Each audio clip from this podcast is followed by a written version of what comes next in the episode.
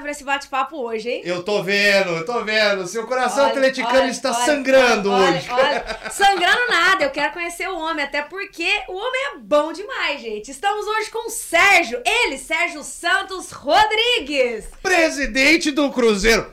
Bom dia, boa tarde, boa noite, presidente. Bom dia, prazer muito grande estar aqui do lado de vocês. Cadu, Nayara, mais uma vez aqui em Varginha né, gravando aqui direto dos estúdios da TV Alterosa. Sempre um prazer na gélida Varginha hoje. Né? Uh, hoje tá, é.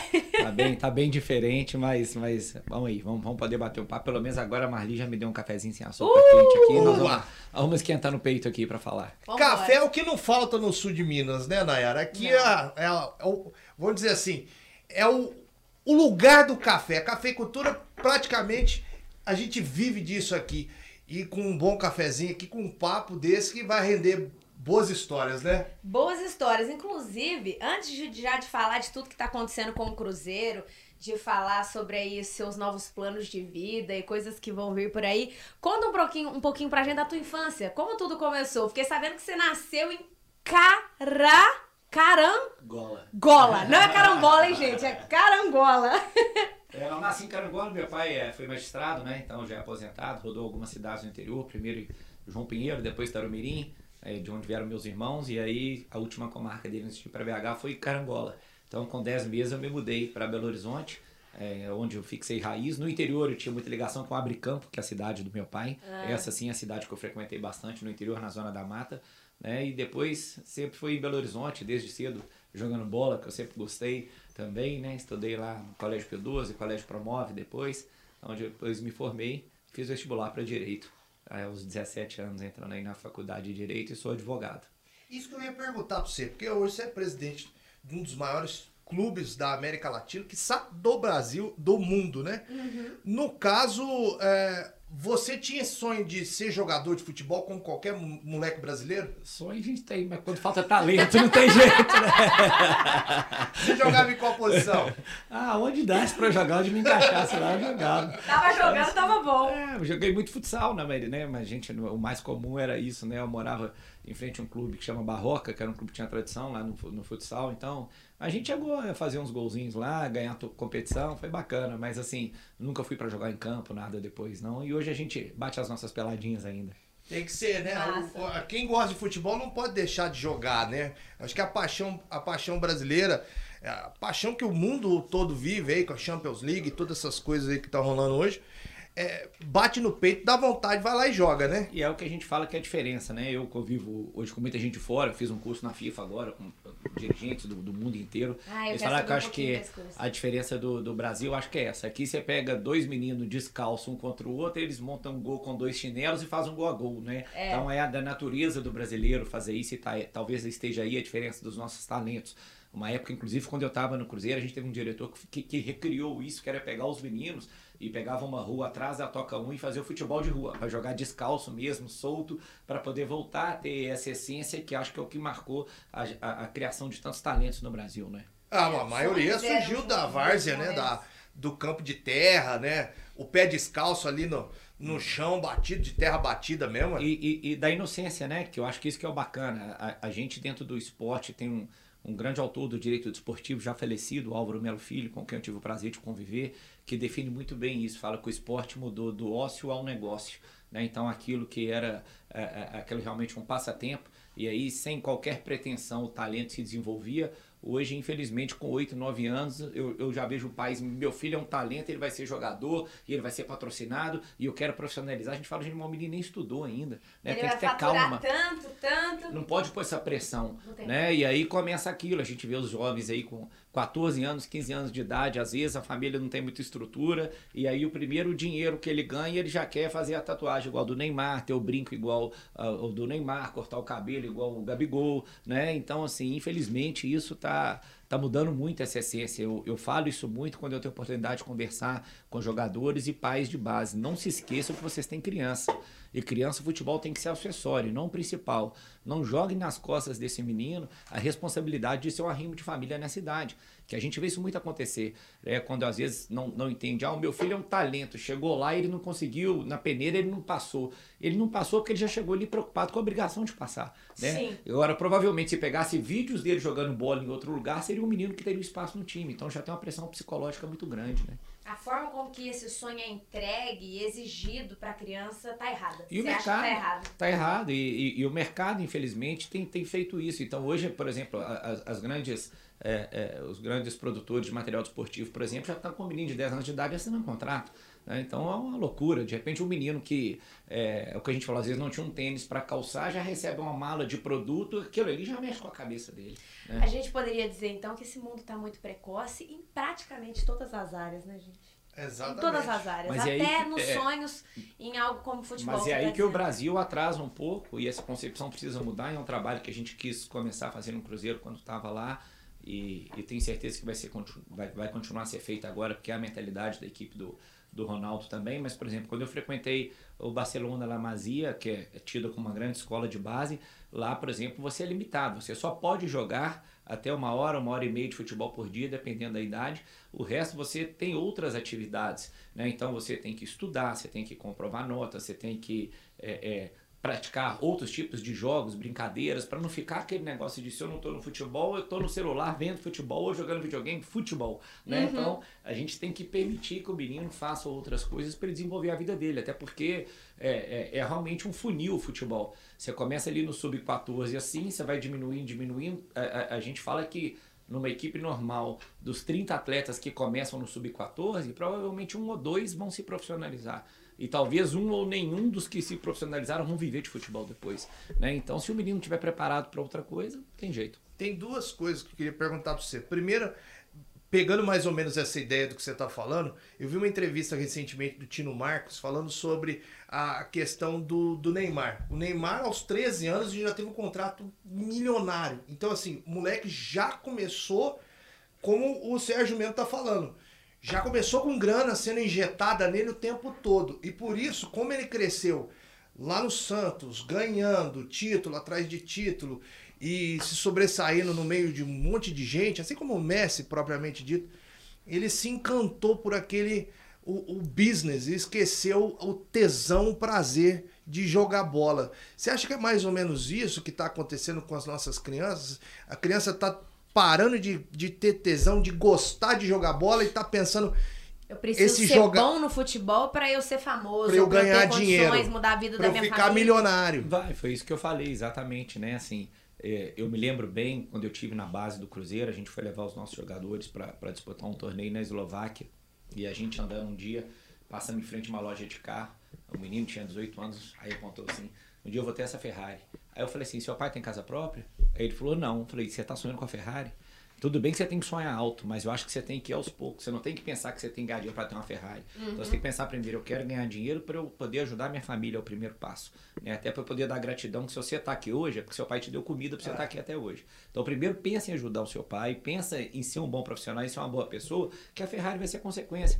Né? Então eu, eu sou a favor de sonhar alto, mas eu acho que você tem que cumprir chão. etapas, né? Sim. Claro. Eu vi uma entrevista ontem, inclusive, do Murici, é, falando sobre o Tele Santana, nosso querido e saudoso Tele Santana. O Tele Santana chegava no, no CT, o moleque tava com um carro importado, ele falou assim, pode vender essa porcaria Hoje o Neto carro. tá aqui no VEC hoje, é o técnico do VEC. Exatamente. Faz isso? Temos grandes esperanças então, nele. Vende esse carro? Ele chegava pro cara e falava assim, vai vender esse carro aí que teu, teu pai não tem não, casa própria. O Ferguson, que é tido como um dos maiores líderes do futebol mundial, que mudou a história do Manchester United, ele tem um livro chamado Liderança, que eu indico para todo mundo que que vai começar a carreira nisso, que ele fala que quando os jogadores dele chegavam lá com brinco, cabelo, daquele jeito, ele falava: o, o seu cabelo não pode ser mais importante que o seu jogo. Então, primeiro, tira o brinco e corta o cabelo direito. Eu não aceito isso.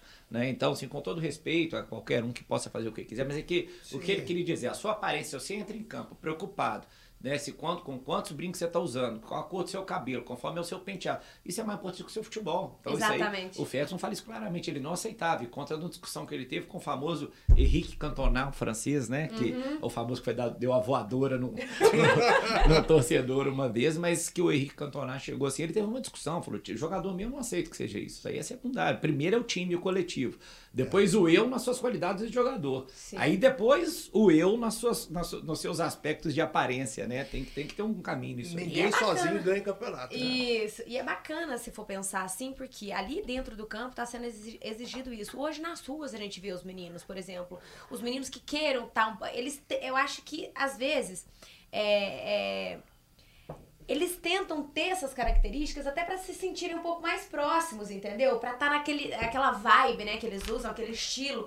Mas isso que você tá falando é muito importante. Então, olha, vê o que que esse cara que você admira tanto, além do cabelo dele, além dos acessórios, da vida que ele tá levando, ou pelo menos que ele tá mostrando pras pessoas, porque a gente nunca sabe exatamente o que eles realmente estão vivendo.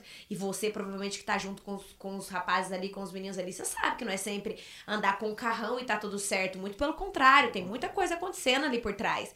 Então, ter essa, essa admira admiração, mas uma inspiração na luta dos caras. O que os caras fizeram pra chegar até ali, né? Você e lutar tudo, junto. né? Eu falo o caso especificamente do Neymar. Eu tive o prazer de, de conhecê-lo em Barcelona, ele e o pai. E, e o pai contando a história, o Neymar realmente, e, e até falando de pais hoje, muita gente acha assim, eu tenho que fazer o que o pai do Neymar fez. Mas não, não é isso que vai acontecer. Não tem receita É, pronta. só que o pai dele realmente era uma pessoa assim. O pai dele, ele voltava, ele voltava do treino, o pai dele falava, agora você vai bater 100 bolas de perna esquerda. Tanto que o Neymar é muito bom de perna esquerda por isso. Mas o fez treinar. Agora, se você ler o livro do Agassi também é muito bacana, porque isso aí também pode gerar, conforme for um menino, um desconforto psicológico muito grande. O livro do Agassi é muito bacana o que aconteceu. O pai do Agassi virou e falou: Eu quero ter um filho jogador de tênis. Fez uma quadra. E, o- e o Agassi é uma daquelas poucas pessoas que você conhece que nasceu em Las Vegas, né? Ah, todo é? mundo já foi a Las Vegas. Quase ninguém nasceu em Las Vegas. E o pai dele fez uma quadra de tênis atrás e obrigava ele a rebater mil, duas mil bolas por dia. Então, Agassi conta o transtorno psicológico que ele tinha, tanto com o tempo ele parou por problemas eh, psicológicos mesmo e depois voltou em alto nível, mas porque ele falou que aquela, aquela máquina de cuspir bola de tênis, aquilo deixava ele doido. Já ele sonhava com aquilo porque o pai o obrigava. Então não é todo mundo que aguenta essa pressão. Então o Neymar passou muito por isso. É, é, é, mas ele conseguiu suportar essa pressão ao lado do pai, mas ele, o que ele faz para que isso aconteça, ele, ele, ele chega em casa, ele tem fisioterapeuta próprio, ele tem, como Cristiano Ronaldo, máquina de crioterapia, é tudo para se recuperar. Ele tem a consciência de que tem que cuidar do corpo dele para chegar lá. E infelizmente muito menino é o contrário. Eu tenho talento, pô, eu vou ser o Neymar para fazer o que eu quiser, eu já tenho talento. Não é assim, Não buraco é é. mais embaixo. Tem que, tem que É. ralar. E- esses caras no alto nível, eles se dedicam, se esforçam muito também. Tem talento? Tem, mas eles se dedicam, se esforçam muito, sem dúvida nenhuma. Tem que ralar bastante. E eu acredito que você ralou bastante para chegar onde você chegou hoje, né? Todo mundo, não Dessa, tem dessa tua fácil. trajetória, como é que foi a sua vida até se tornar presidente do Cruzeiro? É, você se tornou, você se formou advogado. Sim, E sim. aí? Eu estou presidente, eu sou advogado. Ah! É. Meu irmão, tem mandato, né? A advocacia, graças a Deus, eu não vou largar nunca porque eu gosto demais. É, eu me formei na faculdade de Direito e logo depois, eu formei em 2004, eu entrei no mundo desportivo, né? Meu pai eh, já era conselheiro do Cruzeiro, sempre gostou, eu sempre gostei desde novo, entrei em campo, viajei para ver jogo, tudo. E aí, em 2006, eu tive a oportunidade de ir para o Tribunal de Justiça Desportiva eh, de, de, de, de Minas Gerais, eh, do futebol de Minas Gerais. Aí, eh, lá comecei a ter esse convívio com o direito desportivo, com o mundo desportivo, até que em 2009 eu fui convidado para poder eh, ser superintendente jurídico do Cruzeiro. Então, eu entrei no Cruzeiro eh, na parte jurídica e acabou que lá eu fui para a área depois de gestão e estratégia, fui para a área de negócios internacionais, depois fiquei um pouco na base e terminei no futebol profissional. Então eu fui, trilhei sempre em, em cargos não remunerados dentro do Cruzeiro, sempre isso paralelo ao meu escritório de advocacia, que eu sempre tive desde que eu me formei. E aí fui, fui criando essa, essa trajetória lá dentro e, e conquistando meu espaço, né? E, eu acho bacana que eu tenho um caso que quando eu cheguei no Cruzeiro para ir para a área jurídica, já tinha um, um diretor jurídico que era remunerado no Cruzeiro e eu sentia que tinha um, um pouco de resistência a mim, né? E aí falaram, olha, ele tá com medo que acha que você quer pegar o lugar dele. Um dia eu chamei ele para sentar e falei, deixa eu te contar uma coisa. Eu ganho meu dinheiro no meu escritório. Aqui eu tô com prazer. E a sala dele era debaixo da sala do presidente. Eu falei, eu não quero o seu lugar. Onde eu quero tá aqui em cima. Mas eu vou chegar lá trilhando o meu caminho e respeitando o espaço de todo mundo. Então pode ficar tranquilo que eu não vim roubar o seu lugar. Você já tinha esse desejo, então, de ser presidente Ué, do isso, com, isso com 20, é, 2000, e- 2009, né? Eu sou de 80, 27 anos. No caso, quando você viu que você não ia conseguir ser jogador de futebol, que você não jogava bem, você falou, não, eu não vou ser jogador, mas eu vou ser o presidente do Eu negócio. preciso estar dentro desse negócio aí. É, eu sempre gostei. Acho que era a forma de contribuir com o que você gosta, né? Então Sim. foi bacana e por isso que eu falei, eu queria chegar lá e, e- e ir em cada área que eu pudesse ajudar conforme a minha competência, né? Então começou, como eu falei, no jurídico, depois naturalmente foram indo em outros caminhos, porque eu sempre gostei também dessa área de gestão, né? Dessa área de negócios internacionais, de relacionamento, então sempre foi muito bacana. Por isso. falar em relacionamento, você citou sobre o Ronaldo. Como que hoje é esse relacionamento com ele? E como que aconteceu isso tudo? Como que chegou essa Posso- informação pra você? Antes da gente ir lá, só posso só pegar Ah. esse fio da meada? Porque assim, você tá falando que você tava dentro do Cruzeiro, você tava ali desenvolvendo um puta de um trabalho legal lá dentro, até chegar na onde você chegou como presidente. Como é que o Cruzeiro entrou nessa draga, velho? Porque você deve ter passado do começo, o meio e tá vivendo isso agora, né? Como é, É. que chegou nesse ponto? Eu, eu, eu cito que é muito marcante no Cruzeiro. é, o Cruzeiro, em 2012, quando faz a transição do Zezé para o Gilvan, era um clube que tinha uma dívida adequada. Tem dívida não é ruim, o Flamengo tem dívida. Quase todo mundo tem dívida. São O Jorge, Paulo, tem vai. o, o Jorge Paulo Leman tem dívida quando ele compra as empresas dele, não tem Sei. problema, desde que sua dívida seja equacionada conforme a sua receita ou previsão de receita ou, ou previsibilidade de crescimento. Sim. O problema foi que ali começou-se a ter uma gestão, e eu estava na gestão de futebol, eu estava no clube, e obviamente a gente já sentia isso, mas você não tem a caneta para definir, que priorizou-se ganhar títulos em detrimento de qualquer coisa. Então eu acho assim, a grande diferença né, da, da, da, da gestão, das gestões que foram feitas antes no Cruzeiro, era essa, era conseguir disputar título e ao mesmo tempo você manter as contas equalizadas. E para isso você tem que vender jogador, você tem que fazer certo sacrifício. A partir de 2012 o que eu senti foi isso. Tanto que nessa gestão de seis anos do Gilvão, o Cruzeiro saiu de uma dívida de cento e poucos milhões para quase 500 milhões. Que era começar a comprar e não pagar, e aquilo ali foi piorando. Tanto que em 2017 é, a- eu fui candidato à presidência do Cruzeiro e perdi por 15 votos a eleição. Exatamente para aquela para dupla ou trio que veio, né, que foi Wagner, Sérgio Nonato e Itair, que somou-se essa irresponsabilidade da gestão é, com desvios, como o próprio Ministério Público e Polícia viram. Então isso fez com que a dívida de 500 em dois anos pulasse para um bilhão.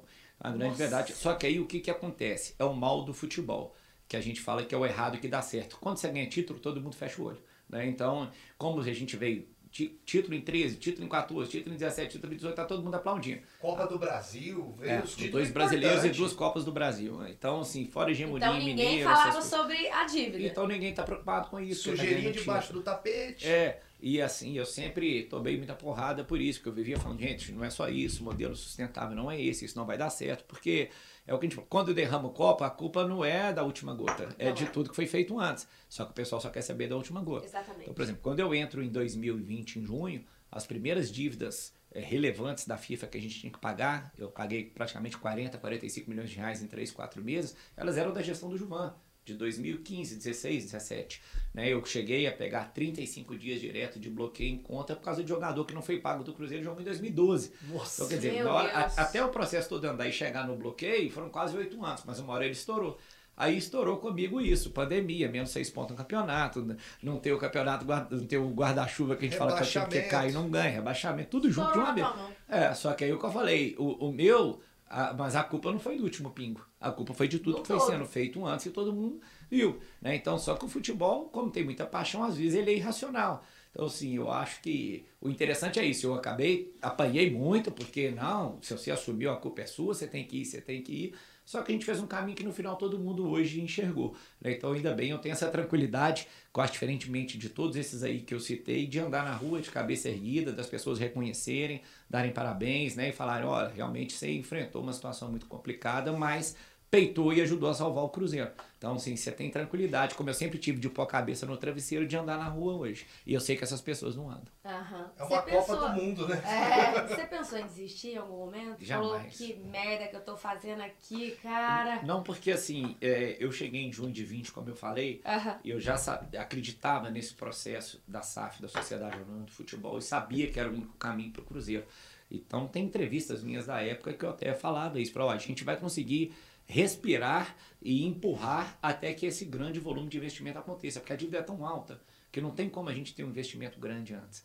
Eu dou um exemplo bobo de número, né? Eu falo, se a gente for para a Série A, de direitos de TV, vai ter um acréscimo de uns 60, 70 milhões, um pouco de patrocínio, vamos botar 100. Uhum. 100 milhões é basicamente o que a gente paga de juros da nossa dívida. Então não vai ser fora as outras que vão vencer. Uhum. Então não adianta achar que eu vou chegar lá e mudar a minha vida. Exato. A gente vai respirar para poder consolidar o processo da SAF, então a gente tem que focar nisso. Então, tanto que eu entrei e contratei Ernest Young, depois a Auros Marçal, por fim a XP, para dar esse profissionalismo para a SAF, tanto que a gente é a primeira SAF não só a ser constituída, como a ser vendida.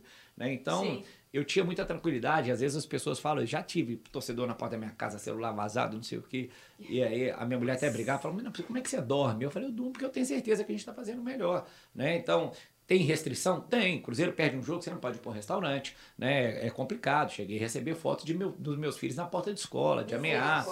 É, torcedor, infelizmente, alguns. É porque o que você acho falou, é muito. É muito passional. Muito. E aquilo e mexe com ele. Nacional, é, né? e acaba sendo nacional. Mexe de uma forma, mas eu acho que quando você entra nisso, a gente está um pouco preparado, né? Porque eu, eu vivi isso um pouco antes. Uhum. E, enfim, você, você vê isso em todos os lugares. É, isso não é no Cruzeiro. Não. É no Flamengo, é no Palmeiras, Sim. é no Grêmio, no Atlético. Você pega times grandes aí, eu, eu, eu me lembro, o Flamengo ganhou praticamente tudo 2019 para 20, perdeu um título, aí é o presidente burro e tal. E, e não existe o mais ou menos. Ou você é o melhor do mundo quando ganha, e quando perde, você é o burro e o pior do mundo, o né? Pior. É, mais ou menos o que está acontecendo com o meu São Paulo hoje, pô. A gente ganhou tudo né, da década de 90, 2000 Até ali. É, final de 2000. A gente ganhou praticamente tudo. A, aí, quando vê, foi tudo pro buraco, Mas né? aí que eu acho que por isso que o processo da SAF também é muito importante para a mudança do futebol brasileiro. Essa, essa, quando você tira a coisa da mão do conselheiro, do político, leva pro cara que é o dono, ele está muito menos suscetível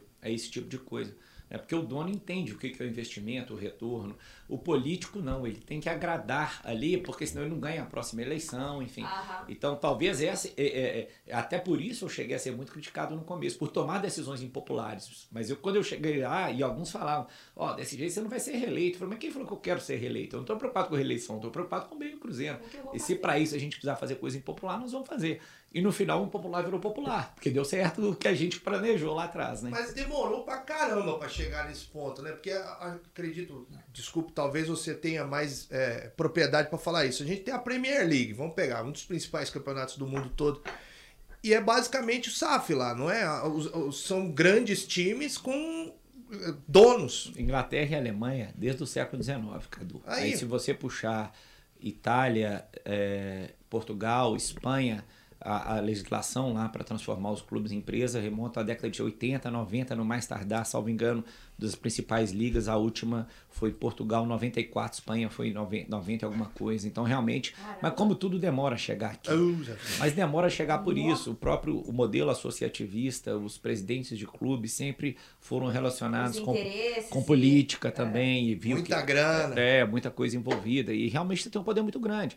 É o que, é o que se brinca em Minas Gerais. Se você pega a torcida do Cruzeiro, são 9 milhões de torcedores. Eu tenho mais torcedor, igual a gente falou, eu estava na Europa agora, que a, que a Suíça inteira, que Portugal inteiro. Uhum. Né? Então, assim, é, é, é, é, uma, é uma rede de influência muito grande. Então, se se entender que a pessoa que chegar ali e estiver pensando só no benefício próprio, ela não quer sair dali nunca. Né? A verdade é essa. Então, demorou-se isso. É, tanto que nesse processo de SAF agora, quando eu conversava com alguns outros presidentes, e foi uma das coisas, até porque na própria elaboração da lei a gente de alguma forma contribuiu e eu participei ativamente, os presidentes falavam: se vier para ser obrigatório, como em alguns países são, eu não vou aceitar. Porque como é que eu vou aceitar que eu sou obrigado a vender um clube que eu batalhei para estar tá aqui para o outro vir mandar no meu lugar? Ah. Eu já falava, gente, o que eu mais quero é que o outro venha e mande no meu lugar, desde que ele venha e faça um trabalho correto, a gente faça uma venda boa, uma gestão tanto Legal. que, pô, no dia que aconteceu de ser o Ronaldo, eu não podia contar para ele na hora, senão ele veio minha empolgação, né? Mas é, é, é, é, acho que ele viu nos meus olhos, mas na hora que veio eu falei, poxa, não pode ter nada melhor pro Cruzeiro. Meu sonho era fazer o bem pro Cruzeiro,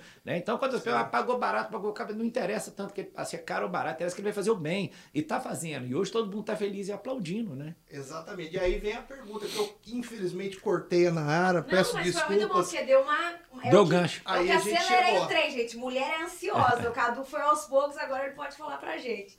Como é que foi essa relação? Como é essa relação hoje com o Ronaldo? A gente sabe que já deu uma, uma sacudida, Mas você acabou de falar, Ronaldo não, quer o bem do Cruzeiro, você deu. também é, quer é, o bem do Cruzeiro. É o problema que às vezes, né, a, a, gente sabe que as pessoas querem ver a polêmica, né? Exatamente. Vamos só voltar um pouquinho nessa, nessa relação, o que foi bacana. É. A gente tinha um empresário amigo em comum, e aquilo sempre me inculcou, porque eu falava, gente, o Ronaldo é ídolo do Cruzeiro, e nós temos que trazer os ídolos para perto. E hoje ele tem muito mais identificação com o Corinthians, onde ele aposentou, do que com o Cruzeiro, onde ele começou. E é muito mais importante onde você começou do que onde você aposentou. E aí eu pedi para nos apresentar, e aí eu, em janeiro, fevereiro, só me engano, de 21, eu visitei em São Paulo, levei uma camisa, foi um bate-papo mistura, não tinha nada a ver com isso, mas era realmente para apresentar. E nessa reunião também estava o Gabriel Lima, que hoje é, é, era o que tocava o Valladolid para ele, e hoje é o CEO do Cruzeiro. Uhum. Então foi uma primeira apresentação. Passou aquilo, quando a gente é, contratou a XP para poder fazer. É, e aí a gente teve umas conversas depois com o Gabriel, a gente tinha uma ideia de tentar uma parceria institucional com o Valladolid, porque o Valladolid além de ser a Adidas, que é o nosso patrocinador, o mascote também é a raposa. Ah, então a gente falava, vamos fazer algumas interações digitais, a gente ia conversando sobre isso e tal, mas acabou não evoluindo muito, porque vão vindo outras coisas no meio que acabam se tornando prioridade no mundo do futebol. Uhum. Aí, quando a gente contrata a XP, o, Pedro Mesquita, que era o responsável pela, por cuidar desta conta para o Cruzeiro, de buscar o um investidor, é, ele teve essa ideia, já tinha uma relação boa com o Ronaldo, e no dia que ele fala com o Ronaldo, o Ronaldo fala, opa, interessa, só que ele nunca imaginou, assim, pô, será que dá e tal? É, não vai dá. dar mesmo. Aí falou, pô, então beleza, me anima e tal, vamos marcar um almoço. Aí nós marcamos um almoço e nisso o Pedro ainda falou, ó, eu, você vai conhecer, você vai gostar, mas você tem que ver pessoalmente, né? Marcamos um almoço até na casa dele, porque o Ronaldo é daquelas figuras que ele não anda no mundo, né? Em qualquer lugar que ele vai, a gente vê o alvoroço que é. Uhum. é ele parece ser gente boa pra cacete. Demais, demais. Aí na hora que eu chego lá, na, cheguei um pouco atrasado no almoço, abri a porta, a hora que eu li que era o Ronaldo, pô, quase que eu voltei pra cá, não é possível, tô vendo miragem, né?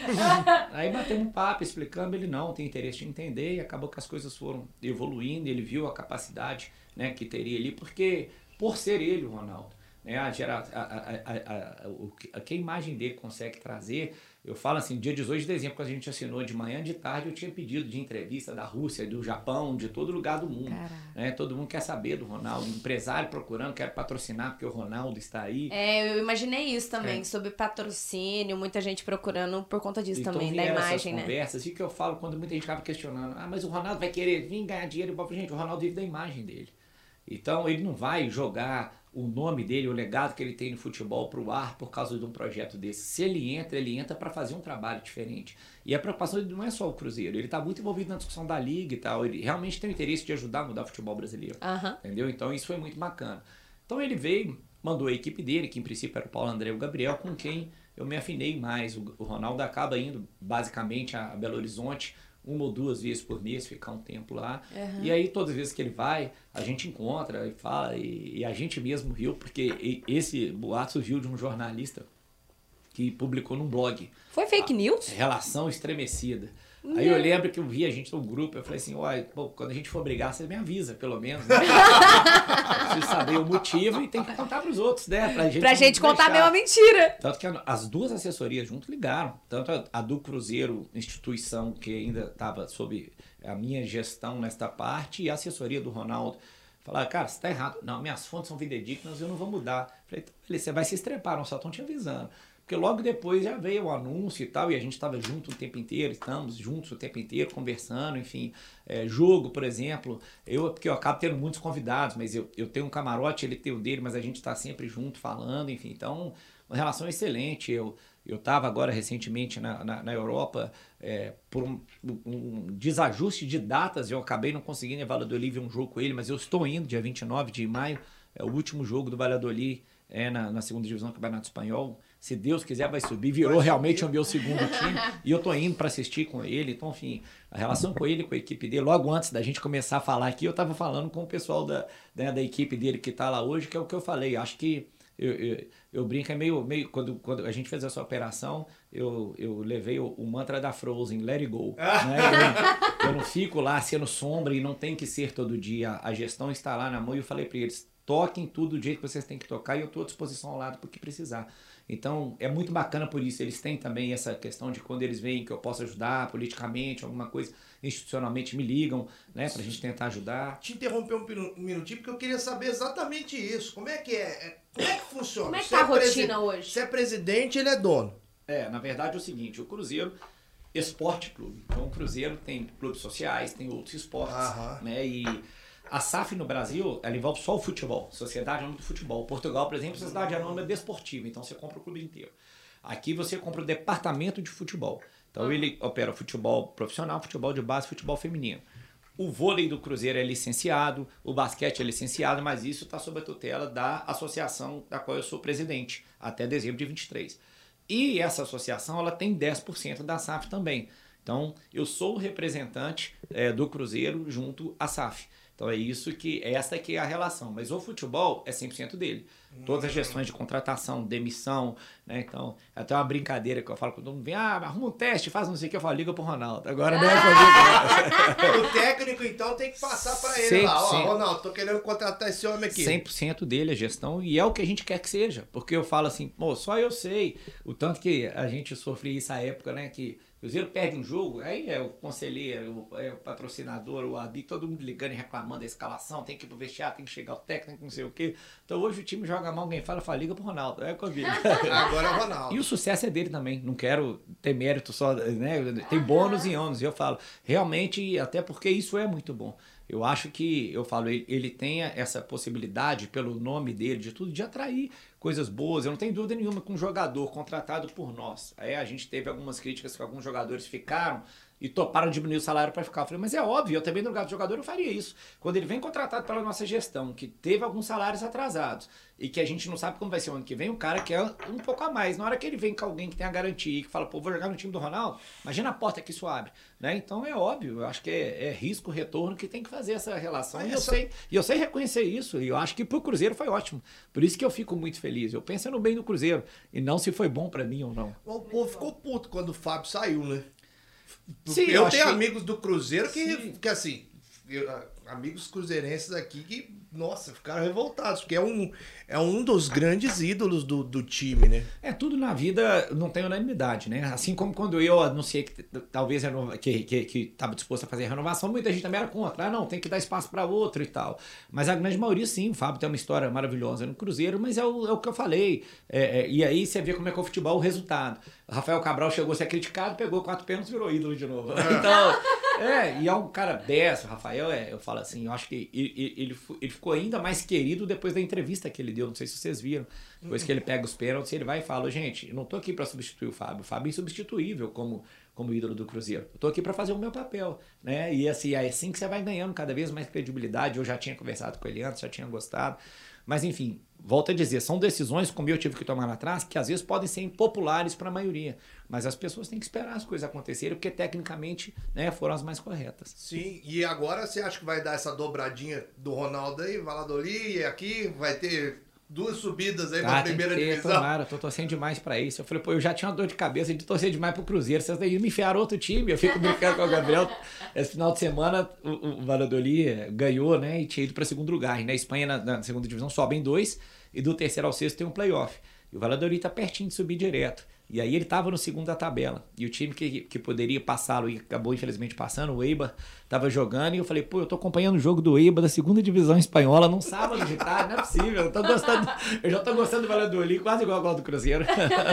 O que, que eu vou fazer? Não aguento, não. Sofrimento é um só. E quais são os planos?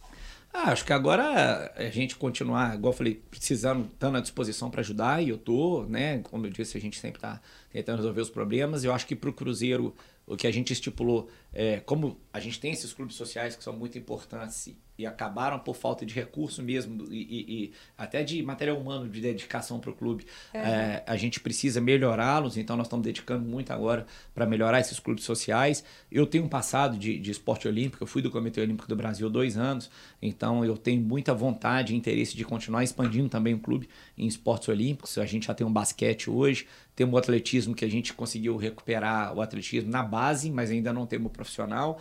E aí estamos caminhando hoje para fazer outros. Temos futebol americano, que não é esporte olímpico, mas que Aham. também já já está aí. Então acho que a nossa ideia é realmente melhorar o clube nessa parte que tem muita capacidade de melhorar, né? E cumprir fielmente o nosso mandato lá até dezembro de 2023 e já antecipando com maior tranquilidade, não tem vontade, não quero e não serei candidato em 2023. né? Então, Ah, que ia meu papel. perguntar. Cumprir meu Então, papel, é não outro- sou candidato à reeleição. Não lá. vai tentar, não?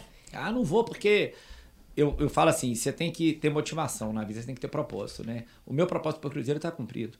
O meu propósito para o Cruzeiro era esse, era, era pegar o clube Colocar no pior momento da vida dele. E eu sempre falei, é, eu nunca prometi ganhar título em entrevista minha. Eu falei, eu quero entregar o Cruzeiro melhor do que eu peguei. E um Cruzeiro para preparar para os meus filhos e para os meus netos. E eu acho que isso aí a gente conseguiu cumprir. Então, é, esse negócio de, ah, vou tentar uma reeleição para falar que eu sou presidente, não é comigo. Então, acho que eu cumpri o meu papel, cumpri o meu propósito, né? Então, vamos continuar trabalhando, igual eu falei agora, para estruturar essa questão dos clubes sociais e dos outros esportes agora, mas não faz sentido para mim ser candidato em dezembro de 23 de novo, reeleger no Cruzeiro, por, uma coisa sendo que eu acho que eu, eu tenho um papel cumprido. A gente queria abordar mais essa SAF aí, porque é uma coisa nova, uma novidade. E eu queria abordar não só a SAF, mas também a Libra, né? Ou o Libra, ou a, a, Liga, né? Que é. eles estão montando aí. Cruzeiro vai entrar nessa, vai embarcar é, nessa nova, é, talvez uma mudança que, que vai acontecer no futebol brasileiro. O que, que você acha da Libra? Cadu, é inevitável, até porque o Ronaldo é um dos mentores disso, né? Ele sempre falou, acho que é, assim como a SAF demorou a vir, a Liga é um negócio que nós já estamos atrasados em fazê-la, né? Mas acho que a evolução tá boa, sei sim que tem algumas discussões, percentual, etc e tal, é, mas, mas da forma como está sendo conduzido, eu acho que, que a coisa vai para um caminho bom. A gente, inclusive, participou recentemente de uma palestra que teve em São Paulo, até a XP ajudou a organizar, e veio o, Javier Tebas, que é o presidente da Liga Espanhola, da La Liga, que é um dos maiores modelos que tem, que é amigo do Ronaldo, o Ronaldo que trouxe e participou. Então, assim, acho que até faltava isso, uma liderança como a doRonaldo para fazer isso tudo acontecer, entendeu? Então... Tá isso... brindando aqui! É, vamos brindar, tá, tá que eu vou... Eu vou participar com vocês.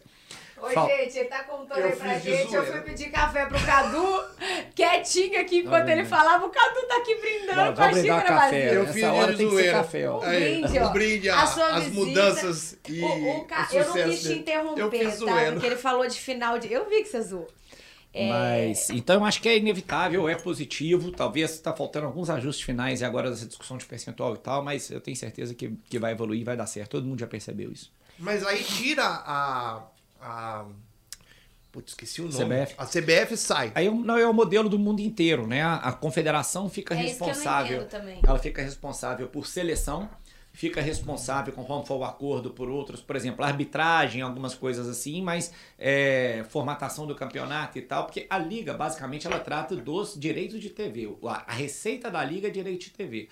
Comercializar isso de uma forma melhor e ela toca o calendário, só que quem está é submetido à FIFA é a CBF. Uhum. Então não adianta a liga chegar e falar assim, ah, eu vou fazer meu calendário de qualquer jeito. Ela tem que respeitar a data FIFA, porque senão ela vai acabar com o próprio produto. Então, quer dizer, a CBF continua assim, é, trabalhando junto à liga de alguma forma, só que a liga pega a maior é, a maior receita que existe que é o direito de TV e ela passa a negociar por ela mesma, né? Então acho que isso que é o principal e dividir para os clubes de uma forma que todo mundo sai ganhando. Mas ela valoriza o produto. Não prejudicaria tipo os campeonatos estaduais? Não, não. Em princípio não. Claro Entendi. que tem que ser uma coisa conjunta. Depois pode acontecer, pode, mas tem que ser tem muita gente que defende isso, né? Mas eu acho que tem que ser uma coisa bem estruturada, porque existe sim uma. uma, uma, é, uma diferentemente do que muita gente pensa, ah, estadual não serve de nada. Serve, serve porque a, a, a, o futebol glamour que a gente vê, ele é 1%. Tem um estudo da CBF. Menos de 1% dos jogadores profissionais do Brasil, menos de 1%, ganham mais de 5 mil reais. A realidade geral, infelizmente, ela é ruim. E são, às vezes, é o estadual que você consegue dar a possibilidade desse, desses jogadores aparecerem, uhum. dos times menores competirem, né? Dos times de, de interior, sobretudo, na maioria dos lugares. Então, assim, tem o seu valor. Eu acho que se for se, se discutir uma ideia de acabar com o estadual, você tem que ter uma, uma, uma quinta divisão até sólida. A, a, a, no, na Inglaterra, se não me engano, vai até a oitava divisão, se Jesus. não me engano. Né? E olha que eu estou falando de um país que é, é, é menor que Minas Gerais. Né? Então, então... É, então, se for para ter isso, tem que, tem que ter uma estrutura. E esses campeonatos não se sustentam. Uhum. Então a Liga tem que ajudar a bancar, a CBF tem que ajudar a bancar, tem que se criar uma coisa em volta, porque aí nós vamos. Uma discussão até entre aspas mais filosófica. Quando é. você chega nisso aí no fundo, você, você vai até no aspecto social. Né? Quando você pega um clube igual a gente tem aqui um, o Boa e o VEC aqui, o VEC tem um trabalho social de base que ajuda pra caramba os meninos que estão ali. Né? Dentro disso aqui que a gente falou, não só o sonho de ser jogador, mas às vezes de promoção da saúde, de estar tá evitando que esse menino esteja a na rua fazendo família, outra coisa, a estrutura. Estudo, exatamente, educação. exatamente. Então acho que pra, se for discutir acabar com isso, nós temos que ter algum calendário para esse pessoal jogar. Sim, tem que ter, não pode faltar. Eu, por exemplo, há muitos anos que não assisti uma final de Campeonato Paulista. Fui assistir, me estrepei, né? Fui assistir São Paulo e Parmeira. Aí meu São Paulo foi lá, deu aquele vexame terrível. Mas uma isso coisa é bom, Você vexaminosa. não acha, não, Cadu, que esse sentimento de sofrer, de perder, mas aí quando ganha, dá um trem tão bom. Você Dá. fica tão a feliz. derrota também dá um trem tão ruim. Não, É, nossa, é é- esse. essa, é a, essa é a lógica da música sertaneja, né? Esse trem de Ai, sofrer é bom demais, é por isso que a gente gosta, nós somos mineiros. Vem cá, me fala uma coisa. Você tava falando. Eu ia, o Cadu me interrompeu, eu ia falar pra ele que eu ia refazer a pergunta, mas vamos agora. Você falou que a- é, você não quer reeleição, você não quer continuar, porque você entende que o seu. A gente pode dizer que a sua fase e o seu, a sua missão foi cumprida. Você tá É. satisfeito com o que você fez no Cruzeiro. E sobre esse negócio de candidatura a deputado? Me explica isso. Também é uma fake news ou não? Ou você tem interesse mesmo de fazer como você fez com o Cruzeiro? Pegar de um jeito, deixar ele melhor e, no caso, entrar pra política. Da onde que vem isso? É, é um caminho que vê, assim, eu, eu, eu já fui candidato a vereador em Belo Horizonte lá em 2008, então política, assim, eu fui grêmio de colégio, é, DA de faculdade, atlética de faculdade. É o caminho do político. É, eu Você sempre- gosta disso? Sempre, é, eu sempre gostei do meio. Então virou um caminho natural quando isso aí aconteceu, as pessoas procurarem e tal. Eu falei, bom, eu fili no partido e a gente vê como é que isso vai, vai desenvolver Vai a partir andando. de agora. Porque eu vejo um espaço muito grande para se trabalhar nisso. E aí eu- é o que eu falei, não só futebol, como área de outros esportes. Eu, quando eu fiquei no Comitê Olímpico do Brasil, eu vi o tanto que os outros esportes precisam de apoio. Nós temos hoje 48 federações olímpicas, fora as não olímpicas, e a gente vê o tanto que eles precisam de apoio para que isso aconteça, né? para que, que esse esporte se desenvolva mais, que abrange também um grande número de pessoas. E às vezes essas confederações têm até recursos para fazer, mas não, não sabe como investir, como tocar, porque todo mundo só quer saber de futebol. Né? Então acho que isso aí também é uma área muito legal. E aí, repito, quando você junta os dois, Esporte, para mim, não é só esporte alto rendimento. Alto rendimento é a ponta. Você tem ali o esporte como promoção de saúde, inclusão social, como fatores muito interessantes. E também por essa representatividade que eu acabei tendo na advocacia. Eu fiquei nove anos em conselho de OAB, entre conselho seccional e federal. Né? Então, assim, quando foi conhecendo, eu vejo muitos colegas hoje falando, pô, a gente está precisando de representatividade e tal. Então, quando alguns conversaram, eu falei, ah, bom, po- pode ser um caminho. Né? Fiz a minha filiação, estamos discutindo para ver se, se isso aí vai, Sai? vai, vai prosseguir, se vai sair. Nesse outubro? Hã? Federal? Sim, seria para deputado federal. É, federal. Ó, a gente entrevistou o Calil semana passada. E o Zema também. E os dois também falaram que começou assim. Falou assim, ó, vamos lá, vamos ver se dá certo. É. E entraram no negócio, quem sabe. É, quem sabe? Vamos Você ver. acha que é uma próxima fase pra você Pode ser. ter como desafio e vambora viver isso tudo? Pode, é, eu acho que assim, desde que você assim, sinta que pode dar algum tipo de contribuição, né? Eu falei, acho que nessa área aí, acho que a gente consegue ajudar bem por conhecer é, de perto, porque às vezes eu vejo assim, eu vejo alguém, é, igual agora virou moda o cara da palestra sobre SAF. Eu falo, bicho, o cara tá falando sobre SAF, o cara. Onde que, que esse cara fez para falar sobre SAF? que que tá acontecendo? Se for para falar porque leu a lei, qualquer estudante de direito que lê a lei é fácil. A lei tem 12, 15 artigos. né? Então, assim, eu sou muito disso, de só, só propor a fazer aquilo que eu acho que eu posso contribuir ou ajudar, né, algo que eu conheço. né? Então, assim, como acho que isso foi um, um- um meio, o esporte em geral, que eu rodei muito, que eu vi, acho que eu entendo onde que pode melhorar, por isso que eu entendo que eu posso dar uma contribuição, né? Então, é, pode ser um caminho, sim. Dá um friozinho na barriga, pensar que pode dar certo? Dá nada. Não Vai deu fazer um time de um bilhão de dívida, É, vai dar, eu- eu vai dar pra assumir um projeto. Pegou a presidência do Cruzeiro, velho. Pensa no Oh, Cruzeiro. mas o Calil, o Tem Calil uns amigos que brincam e falam: se você não é advogado, você não é gestor de futebol, você é vendedor. Você imagina o cara pegou a presidência do Cruzeiro, velho. Ele é bom pra pagar conta. Porra, cara que cara desafia é esse cara que tá na nossa Bicho, frente é aqui, velho. Ele falou que tem conta demais aí na semana passada, né? Ah, O cara entrar assim destemido, ele vai dar um jeito de pagar as ah contas tem também. que dar. Eu, ó, se você entrar lá como deputado federal, pelo amor de Deus, tenta fazer alguma coisa, tá difícil, velho. Ih, você vai agora é vendendo vai almoço pra escutar, comprar viu? janta. Mas eu, eu, eu acho assim, é, é, está mudando muito o perfil da própria, da própria política também, né? Hoje eu converso com muita gente, eu lembro a época que você falava assim, ah, quem que eu votei em quem meu pai pediu. Nossa. Hoje o jovem, principalmente, com acesso ao celular, essa horizontalização da informação que eu falo, embora não exista essa palavra, mas eu acho que ela...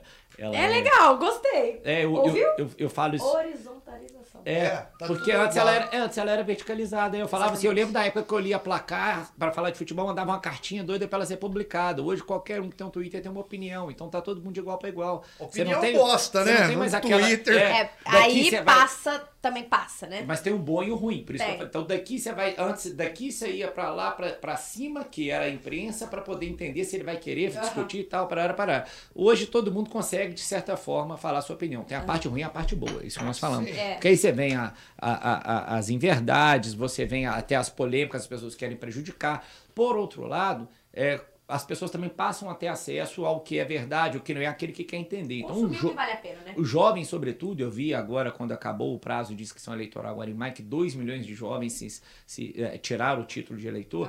Esse jovem, eu vejo que ele mais, ele não vai votar em quem o pai dele pedir. Ele vai votar em quem achar que representa ele. Né? Então, isso aí eu acho que é muito positivo e acho que a política está mudando por isso. Né? A gente goste ou não, mas aí, e é isso que representa a democracia, o jovem da direita, ele vai votar no cara da direita porque ele viu, da esquerda vai votar no da esquerda por isso, do centro vai votar no centro por isso, o evangélico vai votar no evangélico porque aquele representa, o espírita porque aquele, o ateu porque o ateu fala. Cada um no seu bloco. Cada E um vai essa é a democracia, por isso que tem 513 deputados federais, né? Nossa É, então eu acho que, muito, né? mas eu acho que por, muito. mas eu, Eu acho que acho está muito melhorando, está melhorando por isso, está tendo mais essa representatividade direta que não está indo mais aquilo da pessoa não ligar, né? Você chegava, quem que você votou na última eleição? Não sei. Aí, Aí eu sei, eu votei naquele cara porque eu votei porque eu gostei dele, porque eu vi aquilo, aquilo, e aquilo, né? Então é isso que eu acho. Já que você tá entrando nesse negócio da política aí, eu queria perguntar um negócio pra você que você, né, como eu disse anteriormente, tem muita propriedade para falar sobre isso. Uma coisa que eu sempre vejo é a questão educacional americana,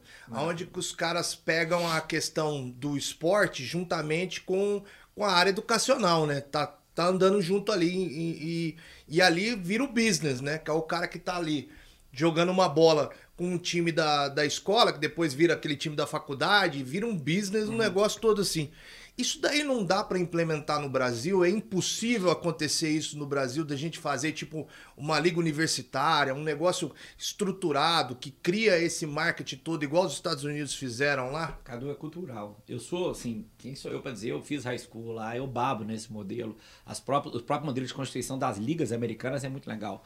né? Eu falo assim, é, a NFL, por exemplo, que é de futebol americano, está nos Estados Unidos, eu, representa todo o, americanismo e a gente fala que é a liga mais socialista que tem por causa de divisão de lucro. Ela divide, por exemplo, eh, ingresso? Então, o percentual do ingresso de qualquer time vai para to- vai dividir para todos os times da liga. O percentual de venda de camisa vai para todos os times da liga. Você imagina se isso acontecesse aqui? Putz. Como que seria bom se os 42 milhões de torcedores do Flamengo, os 30 do Corinthians, cada venda dessa chegasse aqui no VEC alguma coisa. Caramba! É, Na Cardense, na minha Cardense. Ó, falei o nome da cidade que ele nasceu. Carangola, Carangola. seria bom, hein? Então eu penso assim, é perfeito o modelo para mim esportivo deles, mas a gente tem que mudar tudo, porque como é que você faz isso hoje, sendo que a gente tem um déficit educacional na qualidade de educação? Como é que eu vou pensar em esporte se eu não consigo nem dar uma educação de qualidade na escola pública? Então assim, o modelo é perfeito, mas eu acho que a mudança tem que ser assim, drástica, drástica, drástica, porque aí entra infraestrutura, qualidade, qualidade até de remuneração. Né, nos Estados Unidos, você consegue pegar para um professor de escola pública ter uma vida muito digna. E aqui a gente vê a briga que é para um professor, que é talvez uma das pessoas mais importantes na vida de um jovem, para ele conseguir receber um salário digno. Então, acho que a discussão é muito maior aí, infelizmente. modelo- Mas o modelo eu sou apaixonado. O modelo eu acho assim espetacular, porque eu, a gente que eu sou apaixonado por, por filmes, né? Dá pra ver isso nitidamente. Eu fico acompanhando aquela, aquelas histórias de superação do cara que vem da marginalidade, de repente ele entra num time de, de beisebol da, da comunidade dele lá e de repente ele tá na, na Major League lá. Mas- Ou do próprio basquete mesmo, o Agora- Michael Jordan mesmo, que saiu da pobreza e, porra. Agora eu te falo melhor disso, é aquilo que eu falei ali atrás. Esse cara que não deu certo também, ele sai formado e estudado. Sai, porque o cara tem que ir É. bem na faculdade. Eu lembro, tem o- um filme do Samuel L. Jackson que chama Coach Carter. Muito Pô, bom. Puta, é filme bom pra caramba. Se você não assistiu, assista. Muito. Tô igual o Silvio Santos. Assista. Minha filha de número 3 assistiu e adorou. E aí, no caso, mostra lá aquela realidade suburbana do- dos americanos e o cara vira e fala assim, não, você é bom de basquete? Beleza, mas se você não for bom na, na escola, meu amigo, você tá Você fora do vai. time principal. E aqui, infelizmente, o incentivo é o contrário. Porque você bota um menino de 14, 15, 16 anos pra treinar tanto e disputar tanta competição fora que ele não consegue estudar. É, viaja pra caralho, né? Aqui o Brasil é uma loucura, né? A gente fica. uma coisa que eu, eu tenho acompanhado muito o noticiário esportivo brasileiro, os debates, altos, altos debates de tretas. E a maioria das, das, pessoas que tem falado, até mesmo o técnico do Palmeiras falou dessa loucura da, do, de como é que funciona os campeonatos, tudo misturado. O cara joga três jogos durante uma semana. É loucura. É louco, né, velho? Como é que o cara aguenta um, um, um, jogador? Quebra no meio. Não tem jeito, não tem jeito. Assim, a gente até no Cruzeiro tinha um projeto inovador que foi. A gente tinha uma parceria com uma escola, tinha uma escola dentro do clube. Né? Então, assim, foi bom durante um tempo, mas por outro lado veio a, aquelas críticas que eu acho que são construtivas e corretas, de que ao mesmo tempo, porque quando você bota uma escola dentro do clube, você limita, o menino só convive com, os, com, os, com quem está ali, e ainda só, você tira a parte social da educação. Uhum. Então hoje a gente buscou um modelo, né, que era fazer uma parceria com uma escola perto da comunidade para fazer com que o menino possa Baca. ir, voltar e tal, mas assim, é um jeito de incentivar, porque é complicado. Pra você ter uma ideia, nós temos no nosso sub-20, a gente tinha um atleta que estava conseguindo cursar direito, né, durante a pandemia, que estava tendo a parte virtual, né, uhum. que podia ter aula virtual. Uhum. Mas tinha um atleta que estava conseguindo, e agora, voltando às aulas normais, não vai conseguir mais. Difícil demais. Olha, tem tanto assunto, Nayara. É, eu queria muito entrar nessa questão da categoria de base. duas rapidinhas. Do vôlei, que, porra, o que, que vai falar do Cruzeiro? Dá vontade de hein? perguntar tanta coisa, é né, gente? Muita Vocês devem coisa. estar aí assim, pergunta isso aqui também. Mas tá acabando o trem. Tá, eu queria. É rapidinha agora. É, perguntas curtinhas pra você poder responder pra gente. O advogado responder rápido. É difícil. Vamos, vamos. Tenta. É, desse período todo, qual foi, o que, que vem na cabeça o mais difícil? O que foi o mais difícil? Aquele momento que você falou, nossa, agora tá foda. Poxa, eu, eu, tem duas, duas partes, né? Eu acho que a primeira era aqueles que atrasar salário. Isso é terrível, uma coisa que eu nunca gostei de conviver na minha vida. Escritório de advocacia, sou sócio de restaurante, sempre tive outros negócios também. Uhum. E o tal do atrasar salário, primeiro é o pior. Se olhar na cara de quem tá dando a vida por você e não conseguir pagar em dia, a culpa não ser sua, e, esse, e a pessoa tem que E você ser responsável isso, por e, isso. Mas você é o responsável. A culpa não é, mas a responsabilidade é de pagar. Isso aí talvez tenha sido até pior do que ameaça de morte, essas coisas, porque você vê a pessoa dando a vida por você, você olha na cara dela e fala, não tô conseguindo te pagar, isso aí dói mais. Esse pode ser considerado o momento Acho mais difícil ali pra ser. Acho um sonho, Sérgio. Nossa. Vai. O que que vem assim? Às vezes é uma coisa com a sua mulher, com a sua família, ou não, uma realização pessoal, profissional. É, eu acho que um a, a, gente, a gente vai cumprindo etapas, né? Eu acho que eu já tive esse aí de, de ser o presidente do Cruzeiro, sem dúvida nenhuma. Era, mas tem era, algum. Era você algum... sobe de degrau em degrau, é, mas tem alguma coisa lá que você olha e fala, vai, solta. Eu vou brincar uma vez que eu falei com a minha mulher lá atrás, porque assim, eu, ah. a minha tese de doutorado era para falar sobre é, o esporte como um, um, um, importante instrumento de cultura de paz, que é uma parte da ONU lá, que Muito fala legal. sobre regramentos de cultura de paz e muitos é, é, são ligados a, a refugiado, terrorismo e tal. Eu falei, pô, gente, eu já vou pro lado com o esporte é isso. Aí um dia eu brinquei que eu falei que eu ia trabalhar para ajudar no esporte como inclusão social e ter um projeto esse reconhecido para a gente ganhar o Prêmio Nobel da Paz. Uau! Ah, muito bom!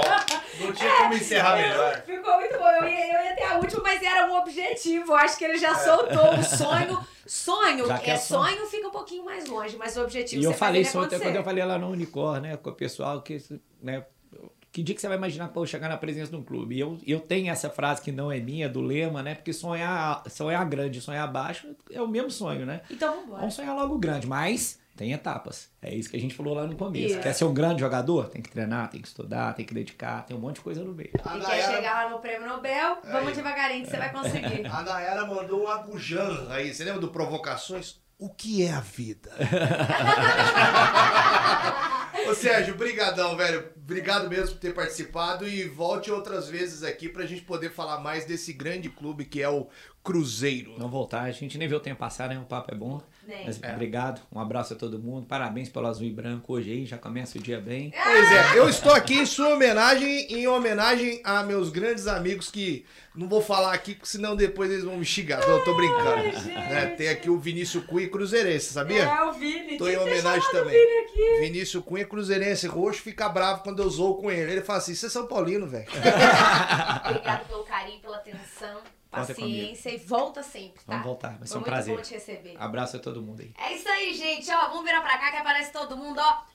Um beijo pra todos vocês, eu espero que vocês tenham gostado, pessoa mais do que especial, tá vendo? Atleticana encantada com o Cruzeirense, ó. Aí, tudo ó. certo, gente. Tá Vai tudo bem. time. Já vai pôr a camisa na Vai colocar. e não deixe de curtir, de comentar e compartilhar esse vídeo com todos os seus amigos aí, porque você incentiva a gente também a continuar fazendo essa bagaça que tá bacana demais aqui. É isso aí. Valeu, gente. Valeu, Nayara. Valeu, Sérgio. Um Um abraço, beijo. obrigado.